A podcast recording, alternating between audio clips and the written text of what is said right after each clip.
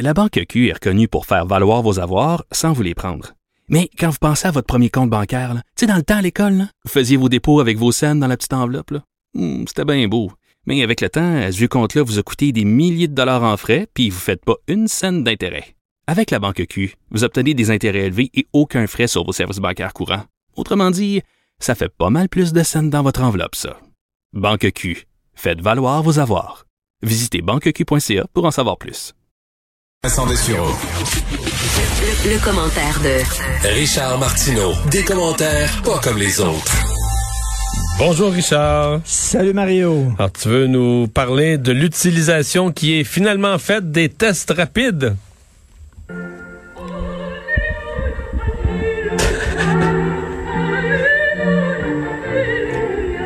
Tout le monde. Alléluia. Alléluia. Bon. Alléluia. Ils ont vu la lumière. On a perdu trois mois. On a perdu trois mois. Là, ils ont dit, là, OK, la direction de santé publique nous a dit, nous a donné le feu vert, nous a donné le go. Fait qu'on va aller les chercher, les 2 millions de tests de dépistage rapide qui dorment dans les entrepôts. Et là, on va les utiliser dans les écoles et euh, à l'entrée des entreprises.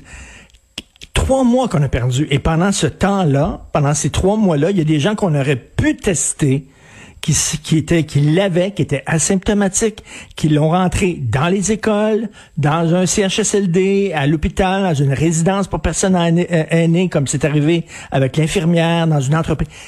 Pourquoi on disait non? Et pourquoi on dit oui? Maintenant, on sait pas. S'ils prennent des décisions, non, oui, oui, non. Orange, euh, jaune, jaune, orange, rouge. On- n'a aucune idée. Tu sais pas, on dirait qu'ils se lève le matin. Et là, j'ai lu, j'ai pas vu le point de presse en direct, j'étais occupé aujourd'hui. J'ai lu le point de presse, ils disent qu'ils veulent utiliser ça. Ils veulent utiliser ça euh, surtout les, des endroits où il y a eu des gens qui étaient symptomatiques. Mais ben non, justement. Ben non, c'est les gens asymptomatiques qu'il faut tes- tester. Les gens qui ont pas qui ont pas de Oui, symptômes. mais les, les gens asymptomatiques dans des coins ou dans des lieux ou dans des zones ou des entreprises où on craint, là. Ben, on craint, ben oui, pas partout, mais tu sais, euh, euh, dire, je reviens là-dessus, les RPA.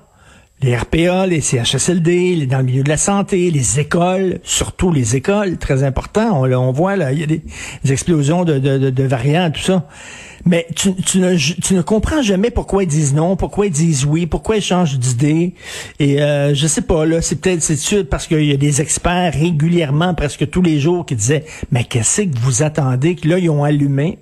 Ou alors, bon, ils ont fini leur test parce que supposément, ils testaient les tests pour voir s'ils étaient euh, corrects à la hauteur de nos exigences qui ont l'air être plus élevées Non, mais que des, partout des à travers le questions, euh, monde. des questions sur notre santé publique au Québec, on s'entend qu'on en a, là. Est-ce qu'ils sont, ben, est-ce qu'on a, est-ce qu'on a eu des, des équipes de santé publique puis une direction Ben oui. de santé publique qui est, qui est mondialement top notch, toujours à l'avant, à l'avant du, du coup suivant, toujours un coup en avance à la pandémie. Tu penses pas, hein? Ben non, ben non, on est tout le temps en retard là. sur les ventes. Donc, à un moment donné, ils ont dit OK au test de dépistage rapide trois mois plus tard. Ça veut dire qu'à un moment donné, ils vont dire OK pour les ventilateurs dans les écoles.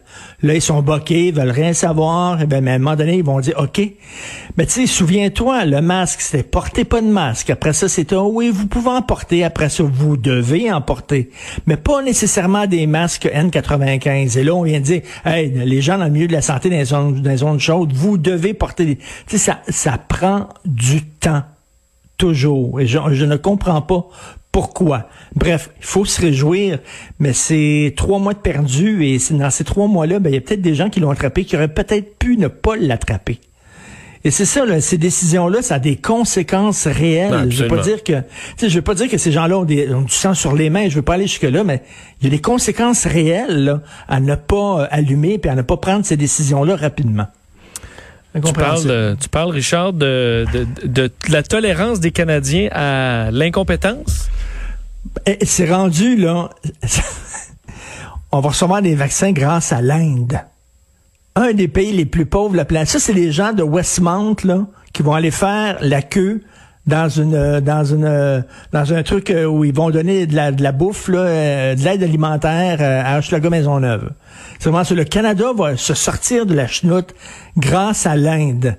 Écoute, ça va pas là. Vous avez vu la première page du National Post, c'était quand même fort. C'était toute la liste là, des, des pays qui se sont qui où la vaccination va beaucoup mieux que nous.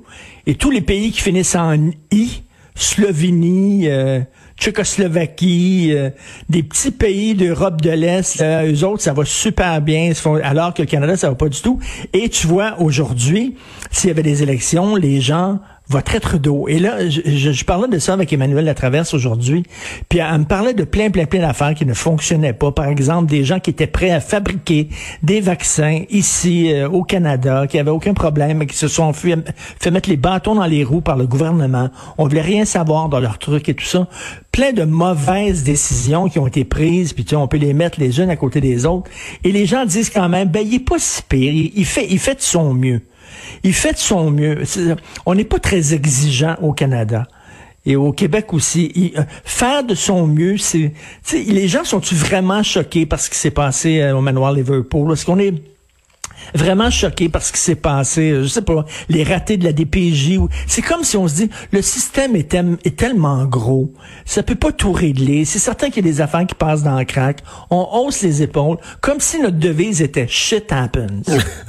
ça, va, ça va être la, tu shit happens, ça arrive, ben oui, bon, il y a personne qui est imputable, il y a personne qui est responsable, il y a personne qui passe sa job. On s'en fout, on hausse les épaules, pour on continue en disant ben oui, shit happens. Je trouve qu'on n'est pas très exigeant envers nos, élus euh, qui gèrent notre argent à nous, qui a gaspillé à, à, droite et à gauche pour toutes sortes de maudites affaires. On parle pas du bordel informatique non plus. Mais tu tu dis taboire, là. Qu'est-ce que ça prend pour que les gens se choquent et disent, ben là, ça n'a pas de bon sens? On enlève notre confiance au gouvernement, et s'il y a une élection, on va voter pour un autre gouvernement. Non, on va encore voter Trudeau. Expliquez-moi quelqu'un. Mais on l'aime. Il est fin. Eh oui. Il fait, il fait de son mieux. Docteur Trudeau aussi, mais ils, font, ils font de leur mieux, tu sais. Ah, demain, euh, demain, on va se parler euh, liberté d'expression parce que là, ça va être l'un des gros thèmes la semaine prochaine, le face-à-face Mike Ward et Jérémy Gabriel, effectivement, devant la Cour suprême.